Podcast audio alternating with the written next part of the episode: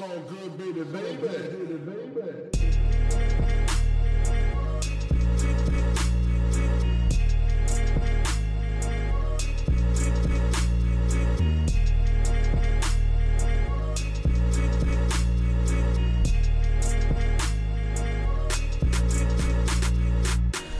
Hallo zusammen, mein Name ist Jan Wehn und ihr hört eine neue Folge vom All Good Podcast. In dieser Woche ist Dexter bei mir zu Gast. Nicht zum ersten Mal, wir haben schon zu seiner ersten Rap-Platte ein Interview geführt. Außerdem haben Davide und ich gemeinsam mit ihm, Max Herre und Chovy ein bisschen über die Entwicklung der Hip-Hop-Szene in Stuttgart in den späten 90ern und frühen 2000ern gesprochen. Deshalb geht's in der Folge heute in erster Linie um sein neues Album Young Boomer.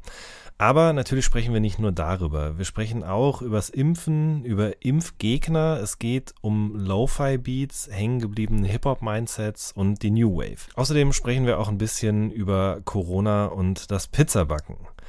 Wenn ihr Lust habt, den Podcast oder die redaktionelle Arbeit von All Good zu unterstützen, dann freuen wir uns darüber sehr. Ihr findet die entsprechenden Links unten in der Beschreibung. Jetzt aber erstmal viel Spaß mit der neuen Folge. So good, baby, baby. Dexter, wie geht es dir in deinem neuen Job? In meinem neuen Job geht es mir sehr gut. Ich, äh, gen ich genieße die Selbstständigkeit sehr. Wunderbar. Da werden wir gleich auf jeden Fall auch ein bisschen drüber sprechen, wie du, wie es da, wie das so ist in deinem neuen Arbeitszimmer, in deinem neuen alten Arbeitszimmer und so weiter und so fort. Ähm, ich würde aber gerne zu Beginn erstmal mit dir über was anderes sprechen. Und zwar habe ich in der Vorbereitung ähm, natürlich auch nochmal deine Twitter-Timeline mir angeguckt. ähm, und äh, da sind so ein paar Fundstücke, über die wir auf jeden Fall jetzt ein bisschen sprechen müssen, gleich zu Beginn. Und das erste ist auch was tatsächlich relativ aktuell, jetzt so in, im Herbst. Du hast äh, neulich irgendwann mal, oder das ist glaube ich schon ein bisschen länger her jetzt, aber auch geschrieben, impft euch und eure Kinder gegen Masern, euch selbst gegen Grippe, hört auf zu preppen und vor allem hört endlich auf mit dieser Lo-Fi-Scheiße. Da ist so viel drin, dass wir das jetzt auf jeden Fall auseinanderdröseln müssen. also, impfen äh, gegen Masern, äh, Erwachsene und Kinder, das ist essentiell auf jeden Fall, ja. Ja, also ich, ich bin einfach, ich bin Schulmediziner und bin äh, einfach pro Impfen und jetzt nicht nur Masern bezogen, aber jetzt speziell, ich glaube, zu dem Zeitpunkt gab es wieder irgendwelche Masernfälle und Maserntote oder so, die nicht hätten sein müssen. Ähm, und deswegen war das, glaube ich, dass ich da nochmal speziell gegen Masern jetzt äh, äh, geschossen habe. Nicht gegen Masern, sondern gegen Masernimpfgegner. Ja.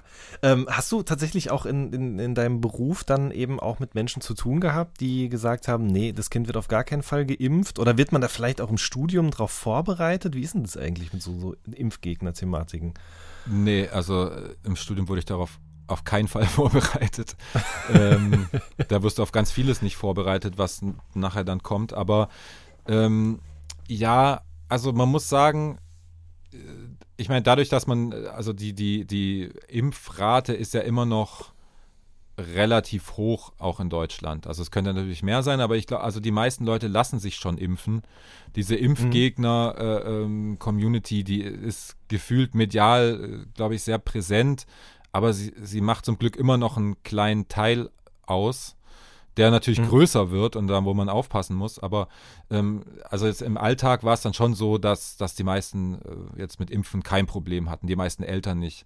Klar gab es dann mhm. hier mal so, ja, kann man jetzt dieses Kind, das ist doch noch ein Frühchen, darf man das jetzt impfen und ähm, ist das Immunsystem noch nicht, ist doch noch nicht richtig ausgebildet und so jetzt in solchen Spezialfällen. Da sind diese mhm. Fragen natürlich schon häufiger und aber auch verständlicherweise und ähm, aber so richtig militante Impfgegner gab es schon mal, ähm, aber die waren auch in allem anderen militant dann und äh, mhm. sch schwierig zu führen, wie, wie Ärzte in der Klinik sagen. Ähm, aber ja, also ich muss sagen, in meinem, es hat sich, ich finde, Impfgegner treffe ich äh, häufiger im Internet als, äh, als im Krankenhaus äh, irgendwie. Und zumindest als okay. ich noch im Krankenhaus war. Verstehe. Aber lässt du dich denn mit deinen jungen 36 Jahren äh, tatsächlich auch gegen Grippe impfen? Ähm, ich habe es dieses Jahr noch nicht gemacht, tatsächlich. Ähm, das ist, äh, muss ich jetzt zu meiner Schande gestehen. Als ich jetzt in der Klinik war, habe ich das jedes Jahr brav gemacht. Mhm. Ähm, aber ja, das, das ist eine Sache, die habe ich irgendwie noch äh, auf dem Schirm gerade, weil man kann ja trotz Corona auch immer noch äh, die normale Grippe kriegen. Richtig, das vergessen ja viele auch, ja. Naja, ist ja das Gleiche, ne? wie, wie viele behaupten. Ja, richtig, ein harmloses Schnupfenvirus. Ein harmloses Schnupfenvirus. Und äh, genau, aber das habe ich tatsächlich noch auf dem Zettel und ich, ich hoffe, dass meine Laziness äh, diesbezüglich nicht siegt. Und weil das kommt nämlich auch noch dazu, ich glaube, viele Leute würden sich wahrscheinlich auch impfen lassen, aber sind halt impffaul, ähm, mhm. ohne aktiv dagegen zu sein.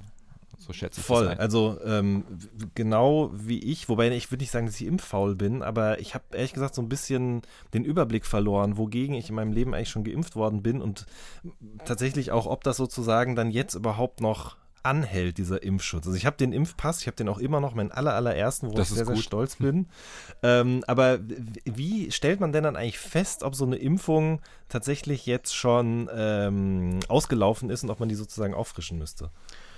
Naja, es gibt halt äh, die, sag ich mal, die ganzen Standardimpfungen, da weiß man halt ungefähr, äh, wie lange die vorhalten. Also da testet man jetzt auch nicht groß die Antikörper oder so, ob man noch Antikörper gegen die und die Erkrankung hat, sondern, was weiß ich, bei Tetanus, Diphtherie, da sagt man halt einfach, äh, da sollte alle zehn Jahre aufgefrischt werden, weil mhm. sich halt gezeigt hat, dass nach der Zeit der Impfschutz verloren geht. Dann gibt es aber andere Sachen, wie zum Beispiel äh, Hepatitis oder so, da, da äh, impfst du dann tatsächlich meistens dann auch, da bestimmt man den Antikörper Titer und dann guckt man, wie viel du noch hast und wenn du noch genug hast, dann musst du auch nicht nachgeimpft werden.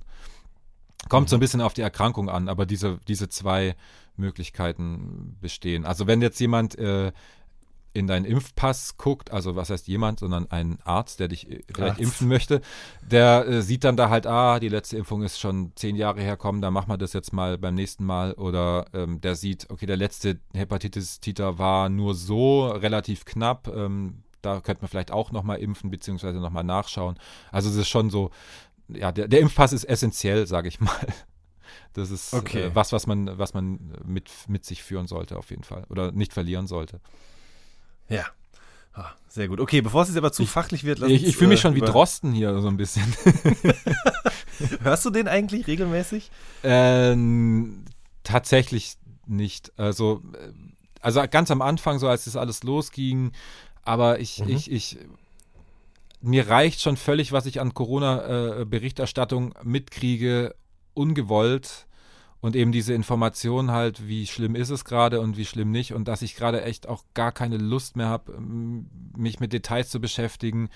Ich, ich, bei mir ist gerade echt so, ich halte mich an die Regeln, versuche, dass keiner unserer Familie irgendwie das bekommt und äh, wir passen auf und treffen uns mit niemand oder kaum jemand und äh, das reicht mir schon und ich habe einfach gerade keine Lust, mich da in, in, in die Details reinzufuchsen. Und klar kommen mal hier und da mal mhm. so ein paar Fragen auf, äh, die dich auch interessieren und so. Ähm, aber da, ich denke dann, ach nee, komm, lass lieber, geh lieber ins Studio und mach Musik. Es hat, äh, weiß nicht, ist halt, sind so, ist halt so phasenweise, dann, dann hast du wieder, zeigst du wieder mehr Interesse dran und auch so, wie weit ist es mit dem Impfstoff und äh, so einfach nur vor dem Hintergrund, wann kann ich endlich wieder auf Tour gehen und so.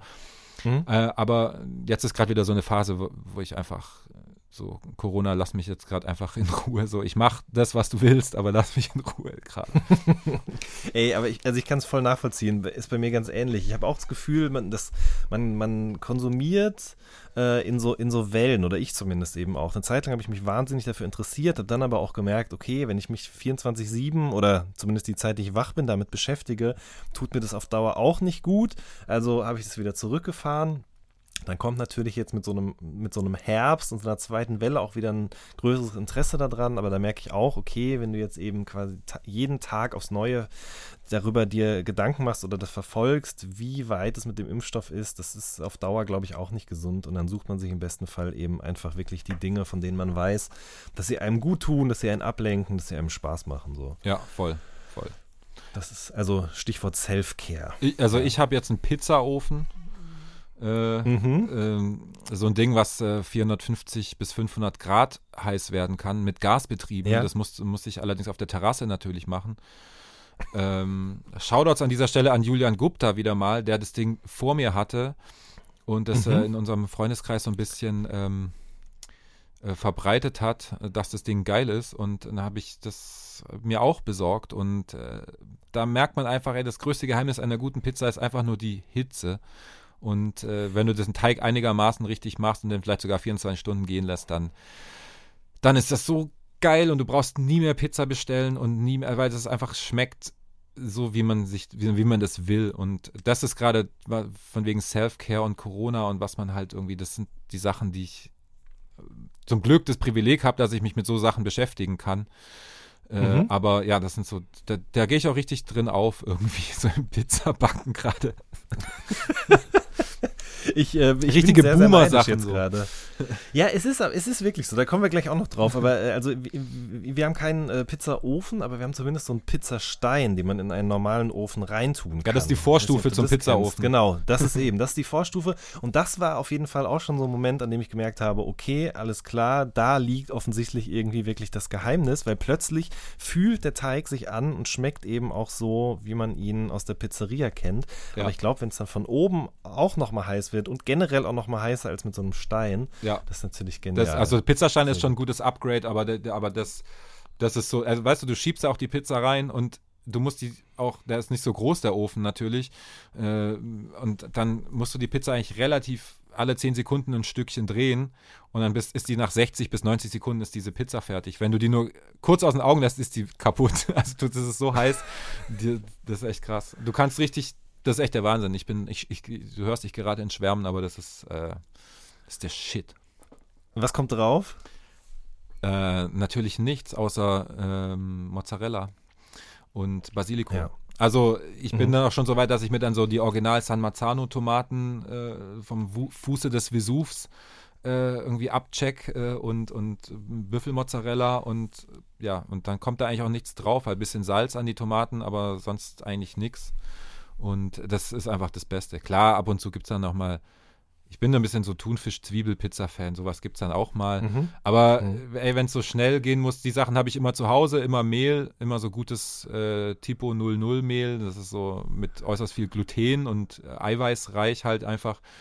Da wird der Teig einfach besser und ähm, diese Dosentomaten und eben, das, sind- das habe ich immer da und das kann man immer machen und dann kann man immer Margarita, Pizza Margarita essen. Also das ist eigentlich das, was am meisten hier konsumiert wird und auch sehr zum Leidwesen meiner Familie, die, glaube ich, langsam nicht mehr so viel Bock auf Pizza haben.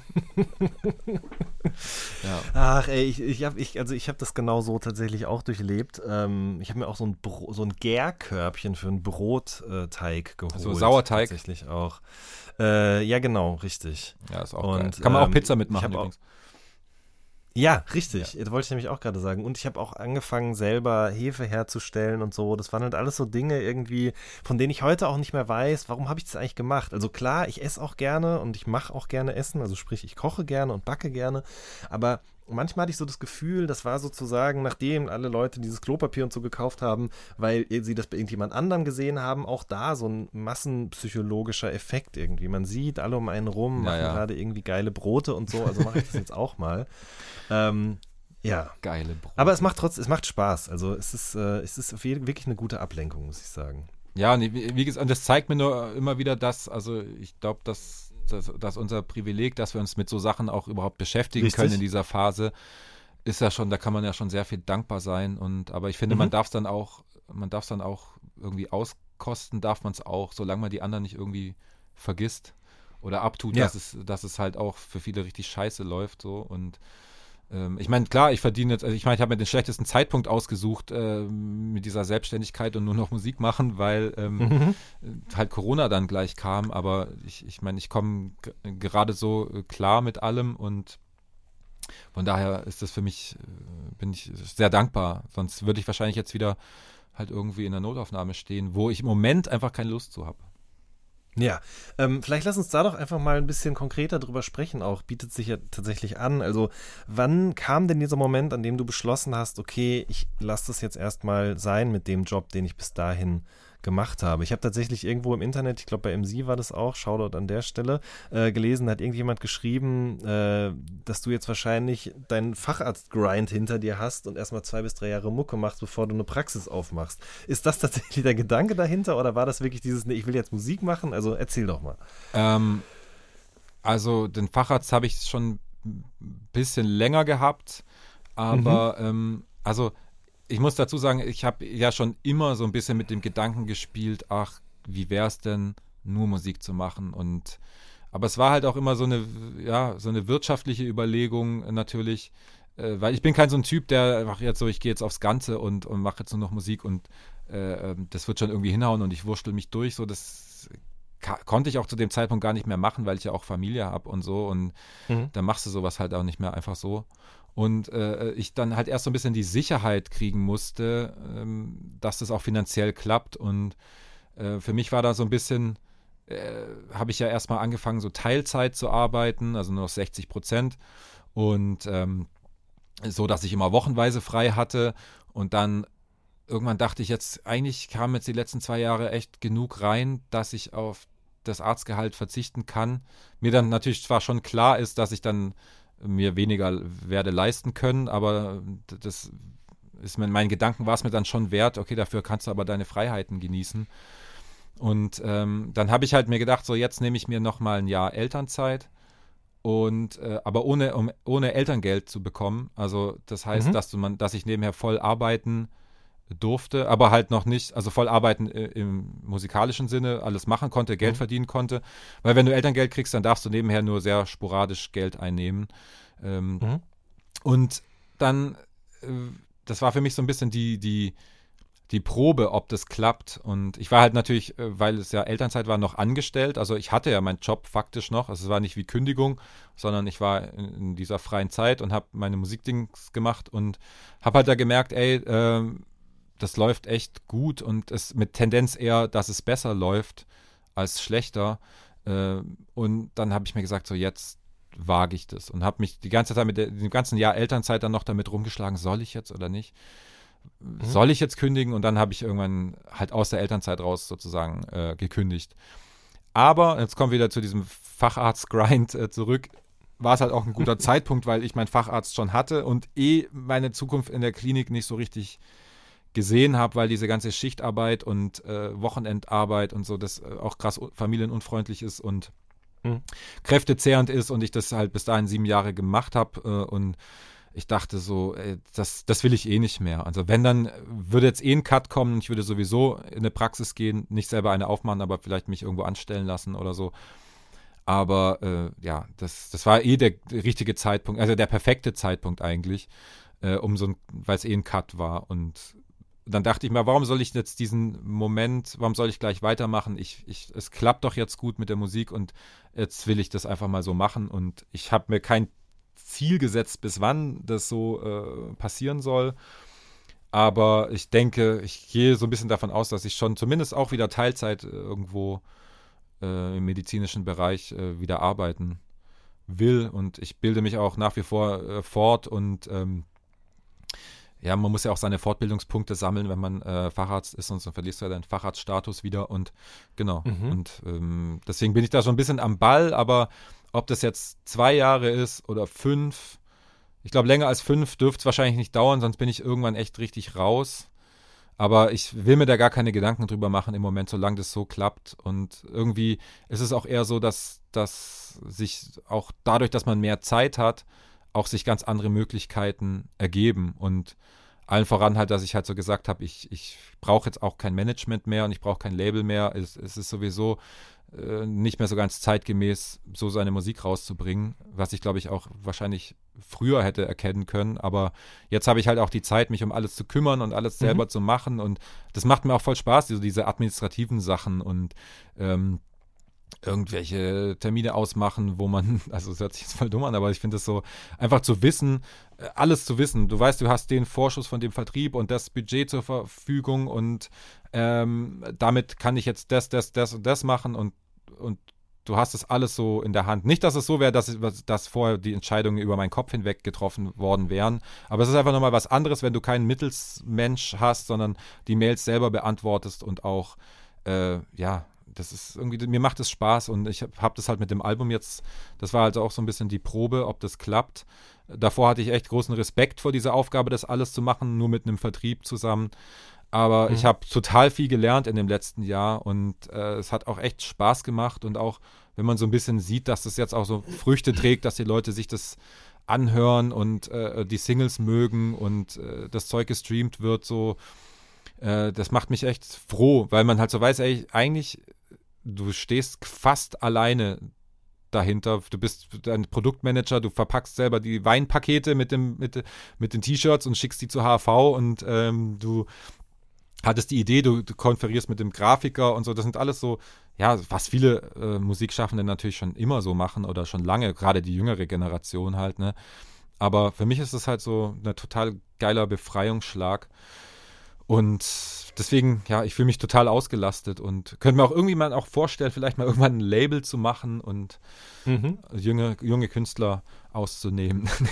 aber halt, ne, also, also ich, ich finde Gefallen an, an, an dieser Art von Aufgaben, merke ich irgendwie. Mhm.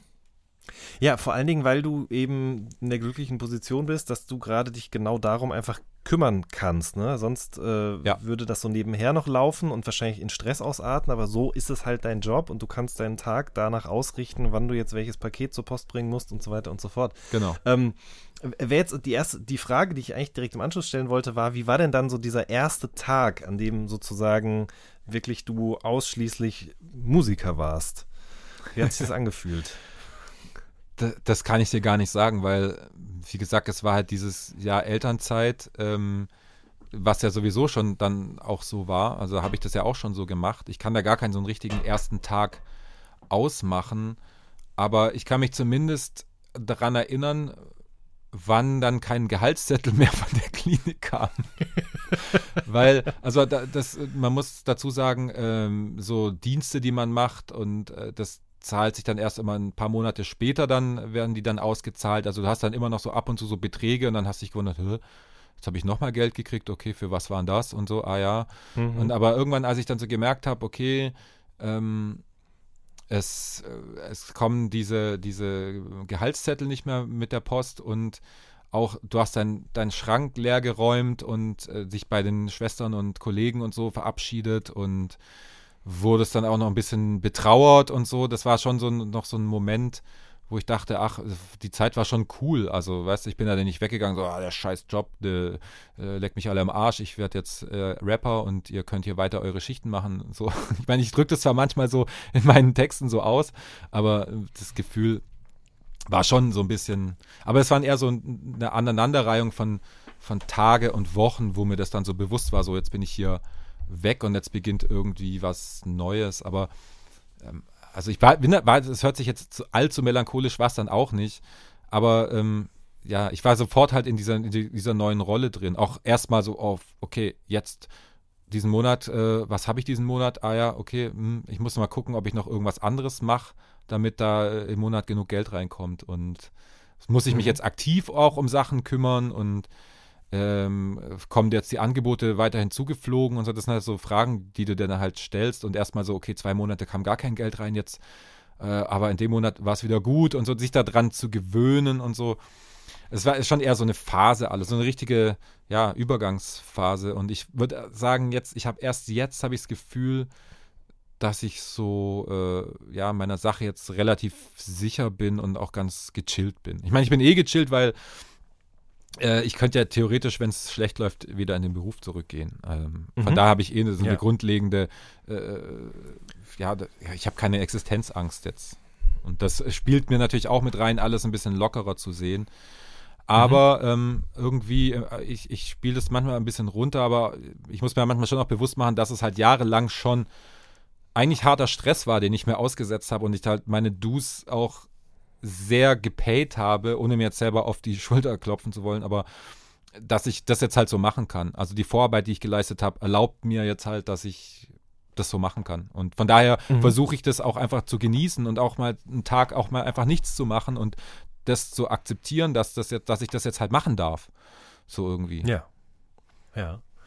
Ähm, war denn dann eigentlich im Anschluss an diese Entscheidung auch ziemlich schnell klar, dass du jetzt dann ein neues Rap-Album machen wirst? Oder ähm, was waren die Pläne dann sozusagen mit, diesem, mit dieser Entscheidung einhergehend?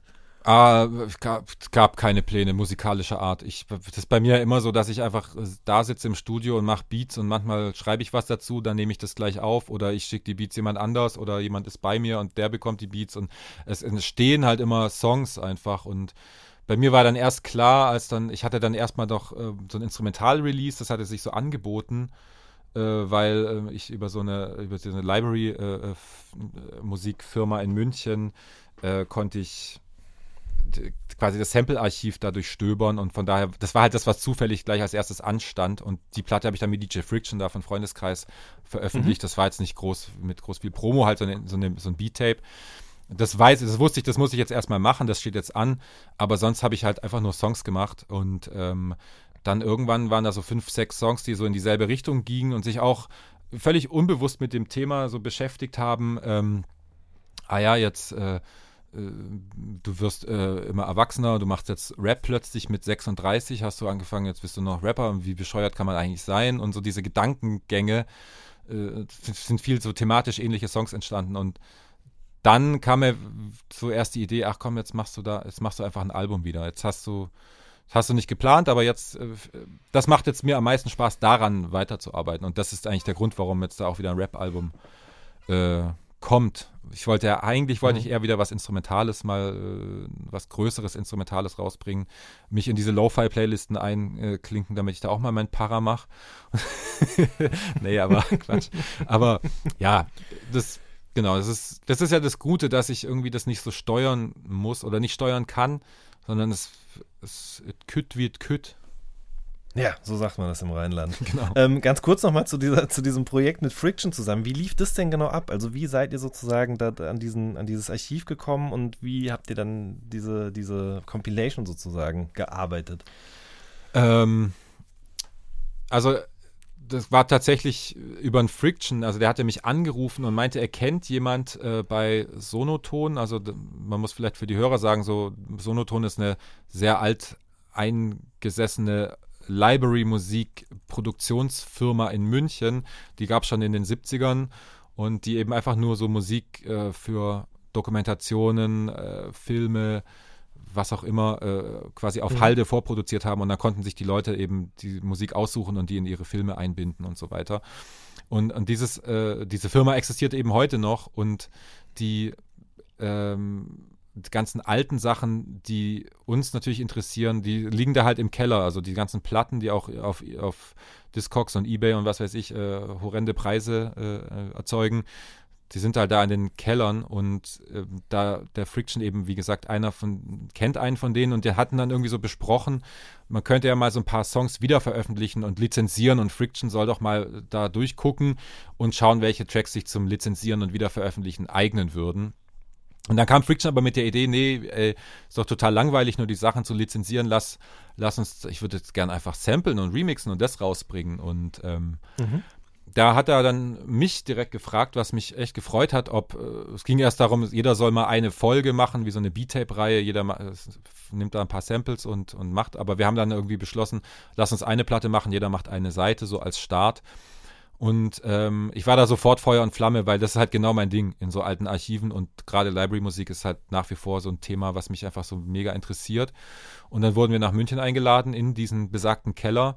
Äh, wo man, also wirklich, ganz ernsthaft. Ja, ja, ganz ernsthaft. Die hatten halt, die hatten zwar Online-Material, ähm, haben die mehr als Genüge, aber es waren, hört halt, fängt halt irgendwann äh, Ende der 80er an und das waren nicht die Sachen, die mich da interessieren und ähm, ich wollte halt diesen rahen, frühen Scheiß haben und da sind wir dann halt tatsächlich dahin gefahren und es war wirklich so, wie man sich das vielleicht vorstellt, so ein äh, zweites Untergeschoss in einem alten Münchner Haus, äh, großes Gebäude, wo auch ein Studio drin ist und Büroetagen, was alles noch Sonoton äh, gehört. Und da musstest du dann unten tatsächlich über so einen Abwasserkanal mit einer Leiter drüber steigen, um dann überhaupt an die Regale dran zu kommen. Und das war so richtig halt, wie man so, so, so ein Diggertraum halt irgendwie. Und da haben wir uns da äh, durchgewühlt und durften auch die Sachen, die Sonoton-Sachen auch ähm, behalten und äh, damit halt dann diese Platte machen. Das Geile war halt, weil Sonoton auch der Vertrieb war für viele, viele andere europäischen Library-Labels aus der Zeit, stand da halt auch noch alles rum äh, von den englischen, französischen äh, Libraries. Äh, es war halt alles irgendwie da und alles perfekte Copies und äh, ein Traum einfach. Und äh, ich meine, ich weiß nicht, ob die Firma das selber weiß, aber da stehen halt ein paar zigtausend Euro äh, in dem Keller, wenn, wenn die sich da vielleicht darum bemühen würden, das mal irgendwie zu verkaufen oder so. Aber ich glaube, das interessiert die nicht. Also, weil das wusste ich auch nicht, diese Library-Firma ist immer noch riesig. Und ich dachte, wer heutzutage interessiert man sich, hat man das nicht mehr so vielleicht? Äh, da holt man sich halt irgendwelche andere GEMA-freie Musik aus dem Internet oder was auch immer. Aber ähm, mhm. die sind sau groß noch und vor allem so in, in Indien, glaube ich, und in China sind die der, die der größte Hersteller für so Library-Musik und äh, sind halt big im, im Library-Game. Und ja. Krass. Aber für mich war das halt so geil, weil halt auch der Typ mit der Gerhard Naholz ist der Chef von denen, der ist, äh, mhm. glaube ich, auch schon über 80. Der hat auch damals halt Library-Musik selber gemacht und über Sonoton veröffentlicht und so Platten habe ich halt irgendwie im Schrank und, weißt du, so gedickt und es war halt schon witzig, mit so jemand dann zu sprechen, dessen alte Platten du vielleicht früher mal gesampelt hast. Und äh, dann wiederum auf diesem Label äh, zu veröffentlichen. Also wir haben ja die Digitalversion über Sonoton auch veröffentlicht. Das heißt, es ist wieder dort im Library-Archiv, äh, auf, ins Library-Archiv aufgenommen worden. Das heißt, wir haben quasi eine Library-Platte gemacht mit Library-Samples. Das ist so, so, ein, so eine Art, ja, wie so ein, der Kreis hat sich geschlossen und das war sowas, ich weiß nicht, das sind so die Sachen, die, die, da kriege ich Glücksgefühle, ich weiß nicht, aber. Ja, ich merke das, so wie du gerade darüber erzählst, muss es wirklich echt was ganz Besonderes Ja, es ist halt super sein. nerdig und äh, äh, auch, ich glaube, wahrscheinlich können, äh, können diese Plattendigger-Mentalität, das können wahrscheinlich immer weniger nachvollziehen. Also zu, auch, auch die Hip-Hop-Produzenten, äh, die Jungen von heute, so, die, ich glaube, die wenigsten suchen sich ihre Samples auf Platten ich, ich bin äh, dick überall, aber Platten ist halt immer noch, es macht halt einfach noch am meisten Spaß oder löst halt irgendwas in, in mir aus. Und deswegen, ja, hm. deswegen bin ich ja so euphorisch. Ja, äh, wie war das denn mit dem Gerhard Naholz? Also äh, weiß der sozusagen um diese Zweitverwertung der Musik oder hat er generell auch eine Ahnung von Hip-Hop oder ein Interesse daran? Wie kam das zustande oder hast du da mit dem auch drüber gesprochen? Nee, also, nee, nee, der hat sich halt, ich glaube, der ist, ich weiß nicht, inwiefern der noch in der Firma richtig involviert ist, aber also er hat schon noch ein Auge auf alles. Aber ich hatte ja Mail-Kontakt nur mit ihm jetzt direkt und das alles mhm. andere haben andere äh, Mitarbeiter gemacht. Aber ich, dadurch, dass die halt wussten, dass ihre Sachen schon mehrfach lizenziert wurden und Samples geklärt wurden, auch offiziell, mhm. ähm, weiß er schon Bescheid so. Ja. Also es gibt so ein paar Sachen, die, die die ja vielleicht ja, in der Kommunikation war es manchmal ein bisschen schwierig, weil ich glaube, er hat nicht so ganz verstanden, was wir damit bezwecken wollen. Wir wollten halt einfach eher wie so eine Hommage halt machen und uns ging es gar nicht darum, jetzt damit äh, irgendwie Geld zu verdienen, sondern für uns war das mhm. halt schon mhm. Lohn genug, da in diesem Archiv zu sein und diese Platte zu machen, so legalerweise halt sich dieser äh, Samples zu bedienen. Und das, äh, er hat halt dann immer gesagt, ja, wir müssen jetzt hier noch äh, was optimieren und da und das muss so, weil sonst äh, kriegt das ja niemand mit und ähm, ich glaube, er hat so sinngemäß, hat er auch gesagt, so ja, wenn, wenn sie beiden berühmt werden wollen, dann müssen sie bei der GEMA das so und so anmelden und so und so. Und, äh, und dann musste ich ihm erstmal erklären, dass DJ Friction jetzt auch nicht mehr so, die, die, die, der will jetzt auch nicht berühmter werden, als er vielleicht schon ist oder keine Ahnung. Also da war dann schon so ein bisschen der Generation Gap war dann da schon ein bisschen da. Aber unterm Strich hat alles äh, dann gut geklappt. Schön. Ähm, speaking of, Gener Generation Gap. Ähm, ich hätte tatsächlich jetzt auch gedacht, dass solche Labels, die eben für so Library Music irgendwie bekannt sind, vielleicht sich auch nochmal neue Beliebtheit erfreuen, ob dessen, dass es halt viele junge Produzenten gibt, die sozusagen auf der Suche nach Samples sind, äh, um, um das Gespräch jetzt mal so in Richtung Lo-Fi Beats und ja. Playlisten zu lenken, ja? ja. Also du hast, du hast gerade auch schon gesagt, so, dass du äh, da dir jetzt endlich auch mal dein Para holen willst. Gleichzeitig ist dein Verhältnis dazu ja auch immer so ein bisschen zwiegespalten, ne? Ja. Ähm, also, ja, erzähl doch mal. Also, was ist dein Problem mit Lo-Fi Beats? Also um deine, deine, deine erste Frage noch äh, zu beantworten. Ja. Äh, also diese, diese Sonoton, also diese Library, eins der wenigen verbliebenen Library-Labels, die haben das, glaube ich, so ein bisschen verpasst diese Art von äh, Samples zu machen. Das hätten die, also aber das, das, das, haben andere gemacht. Also es gibt ja Drum Broker, diese Seite oder, oder Splice oder so, diese ganzen Produktionstools, wo man sich Samples laden kann. Da gibt es reihenweise auch so in Cover-Ästhetik und was weiß ich, da gibt es ja immer so fiktive Covers, dann so, so Sample-Packs, die dann auch tatsächlich an so alte Library-Platten äh, angelehnt sind und hier jetzt Soulful Piano heißt dann eins, so hätten die auch früher heißen können, ja. Und mhm. kannst du dir alles da dann ähm, ziehen. Und das, das haben, dieses Geschäft haben äh, andere gemacht. Andere, die schlauer waren und die Library Labels haben das nicht äh, hingekriegt. Zumindest mhm. meines Erachtens nach. Und genau. Ja. Aber ja, und das, das dann komme ich jetzt, versuche ich jetzt die Brücke zu schlagen zu diesen Lo-Fi-Sachen.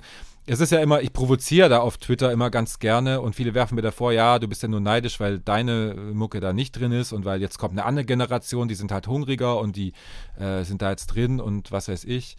Äh, ähm, vielleicht spielt so ein ganz kleinen Funken Neid da sogar eine Rolle, aber das ist nicht das Ausschlaggebende. Es ist so, äh, wenn ich halt betrachte, in welcher Fließbandarbeit diese Musik hergestellt wird. Also da sind ohne Frage, also viele meiner Produktionskollegen sind da drin und zu Recht drin und auch so Faureta oder so, der früher von seinen Beats jetzt nicht so mega bekannt war für seine Beats, hat schon immer Beats gemacht, auch coole Beats.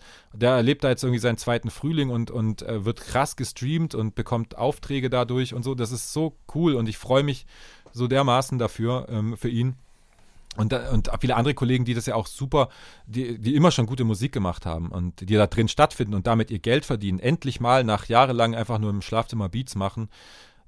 Also das ist absolut, dagegen hate ich null. Also das versuche ich dann auch immer zu differenzieren. Ich finde halt nur diese ganze äh, Industrie dahinter ist so total fragwürdig, weil es zieht so viele Leute an, die äh, einfach denken, ja, da kann man ganz leicht Geld mitmachen und also äh, mache ich das nach Baukastenprinzip und gehe dann zu Splice oder zu irgendwelcher dieser Sample-Anbieter, gebe ein, äh, was weiß ich, verträumte Jazzgitarre und äh, guck mir ein Tutorial an, wie mache ich Lo-Fi und äh, lade mir dann Lo-Fi-Drums noch runter und dann bastle ich das schnell zusammen und dann bist du ganz schnell da drin.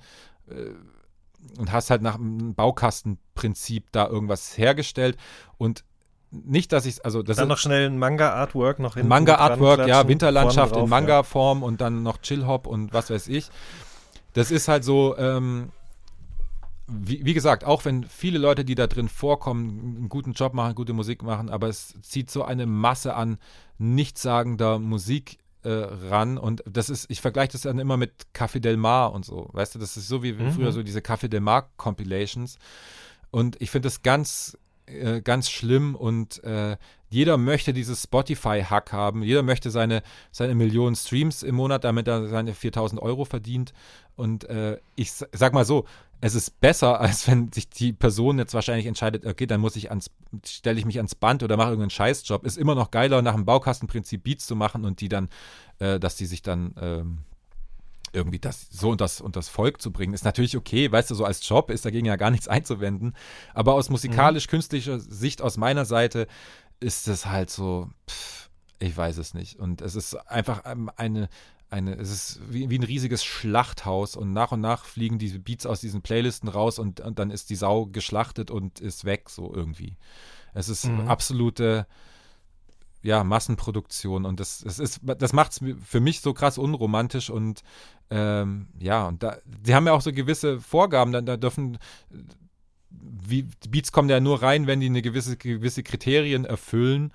Und deswegen passen sich auch allen Leuten diesen Kriterien an. Also sie, sie hören sich das mhm. an und ich muss genau so einen Beat machen, der so da reinpasst, damit die Studenten und die Leute, die äh, das anhören, während sie lernen oder während sie nicht gestört werden wollen, ähm, ich muss das genauso machen. Und das ist eben die Intention hinter den meisten Leuten, die da halt mitmachen. Und ich finde das halt super lame irgendwie einfach. Aber es ist, äh, es hat seine Berechtigung äh, als äh, keine Frage, aber ich muss dann halt immer provozieren und dagegen schießen, weil es einfach äh, ein bisschen, ja, keine Ahnung, es ist es ist so, es, es ist so, Musik ist halt irgendwie, da ist halt an Musik auch nichts wert und es, du machst Musik mit Absicht für Leute, die sowieso nicht von Musik gestört werden wollen. Irgendwie, das ist so, ja. das will in meinen Kopf halt nicht rein. Aber ich kann natürlich verstehen, Aha. ich bin ein Musiknerd, ich muss immer auf Musik hören und ich muss immer auch in einem Gespräch mit anderen Leuten, wenn Musik im Hintergrund läuft, ich, ich achte immer auf die Musik und folge selten den Gesprächen oder beziehungsweise mhm. lasse ich mich durch die Musik, egal was es ist, ähm, immer ablenken. Und es gibt aber Leute, die,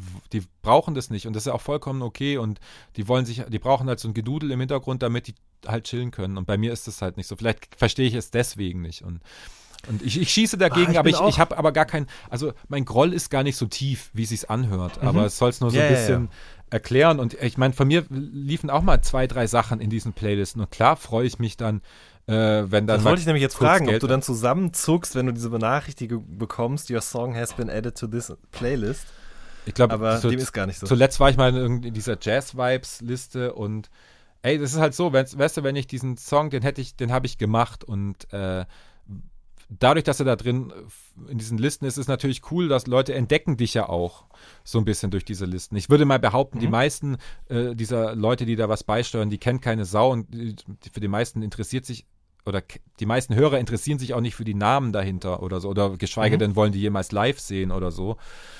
Aber ähm, manchmal, manche Leute eben doch und die, dann halt wieder entdeckt zu werden, vor allem international, ist natürlich schon cool. Und deswegen, ich zucke dann schon zusammen, aber schon, ich freue mich darüber. Also ich will auch, es ist ganz schwierig. Ich will diese Playliste an sich gar nicht so richtig haten oder, oder mhm. ich freue mich auch, wenn ich da drin stattfinde, aber es ist, es, ich lege es nicht drauf an, so, weißt du? Ja. Und, und ja, ja, weil ich könnte, also, also das, ich weiß nicht, ich bin jetzt, glaube ich, ein bisschen angebermäßig in, in, diesem Gespräch, aber ich sag halt. Dann lass, dann lass es mich sagen. Also es wäre doch ein leichtes ja. für dich, dir einfach ein Synonym zu, ein Pseudonym zuzulegen und einfach jeden Tag morgens zum Kaffee drei von den Dingern zu machen und damit sozusagen eigentlich dein Leben zu finanzieren. Wer sagt denn, dass ich das nicht habe? ja, also man hört ja so einiges, nicht über dich, aber ich, ich habe schon ich, von diversen Produzenten das gehört. Nee, ja, ich kenne auch ein paar, aber ich habe tatsächlich kein Pseudonym. Es liegt auch ein bisschen daran, dass ich so genug ausgelastet bin mit Sachen und jetzt mhm. noch nach dem Baukastenprinzip diese Beats zu machen. Ähm, ja, das, das kriege ich einfach gerade nicht hin. Und zumal ich eh musikalisch auf so einem Hybridfilm bin äh, zwischen alt und neu und diese, diese Standard 90 BPM Drums mit Jazz-Sample irgendwie, das da habe ich für mich halt gefühlt durchgespielt und ich, keine Ahnung, ich mache dann, ich kann, bin kein Auftrags, äh, äh, Auftrag, wie sagt man, ich kann keine Auftragsleistung, das, da, da, bin ich nicht so richtig dafür gemacht, es sei denn, das ist Mission und Mastering, aber kreative Auftragsleistung im Sinne von, du musst es jetzt genau so machen, so, so, so sogenannte Sound-Alikes oder so was ja so mhm. Soundagenturen machen und so. Das, das, da bin ich auch schlecht drin. Und ich glaube, ich, also eigentlich würde ich sagen, ich, ich würde das locker hinkriegen, aber ich könnte mir vorstellen, wenn ich mich ernsthaft daran hinsetzen würde, dann wäre mein Kopf so, aus, äh, so eingeschaltet und mein Herz so ausgeschaltet, dann würde da gar nichts passieren. Dann wärst du nicht mal für mhm. diese Playlisten gut genug. So, weißt du? Ja. Aber ja, ja klar, ich könnte, ich, wahrscheinlich, ey, keine Ahnung. Ich kann mir auch vorstellen, von dem nächsten Instrumentalalbum irgendein äh, äh, ruhigeres Stück dass das so stattfinden kann. Wenn ich es mir nicht bei allen Gatekeepern äh, dieser Playlisten äh, schon verschissen habe, keine Ahnung. Kommt ja auch noch dazu. Wenn du auf Twitter zu viel hatest, dann. Ähm, also ich habe ja auch tatsächlich mal eine Message, eine, eine Private, eine DM, ja, habe ich bekommen auf Twitter von, ich weiß nicht mehr, irgendjemand von Chillhop, halt einer der größten Labels halt, was das betrifft. Und mhm. wo ich da mal drüber gerantet habe und dann mit so Soundbeispielen hat mir das so geschickt und hat so äh, gezeigt, ja, guck mal, deine Beats sind aber doch auch so und guck dir, hör dir mal das an und das an, er findet es respektlos, wie ich äh, äh, über diese Kultur herziehe und viele hätten mich ja mhm. eh schon überholt und du machst jetzt ja eh nur noch Trap und bla bla bla, also so, so eine richtige äh, persönlich beleidigte äh, Nachrichten und deswegen, und das hat mir aber, das hat mir dann gedacht, oh in die Wunde bohre ich weiter. Also wenn, wenn du mir so blöd kommst, so, dann, wenn du dich dann so davon angegriffen fühlst, anstatt einfach zu sagen, hey, wirtschaftlich geht's euch doch voll geil, wenn ihr so viel Streams habt, wieso, also die fühlen sich dann halt auch ein bisschen verletzt dadurch und ich weiß nicht warum, aber da bin ich im Internet manchmal einfach so, so ein Idiot, der dann halt da provozieren muss. Und im, ja, äh, im Real Life äh, äh, verstecke ich mich dann lieber, bevor ich auf die Fresse bekomme. und sitzt auf deinem Balkon und backst. Und ich äh, backe meine Pizza, Pizza genau. Ja. Genau, richtig.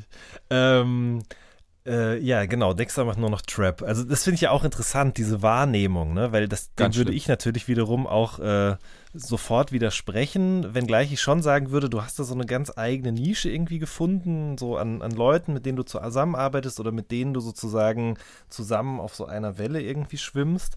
Ähm, was ich mich da dann auch mal gefragt habe, ist tatsächlich, gibt es irgendwas, also einerseits sagst du jetzt, okay, Lo-Fi-Beats, so das, das ist einfach nicht so meins, das sehe ich irgendwie nicht so richtig, aber gibt es auf der anderen Seite auch irgendwas, wo du sagst, das würde ich für mich schon sehen oder da habe ich irgendwie mal Bock drauf. Also keine Ahnung. Gehen wir jetzt einfach mal davon aus, UFO ruft dich an und sagt, ey, pass mal auf, ich habe jetzt hier genug Drip-Alben gemacht.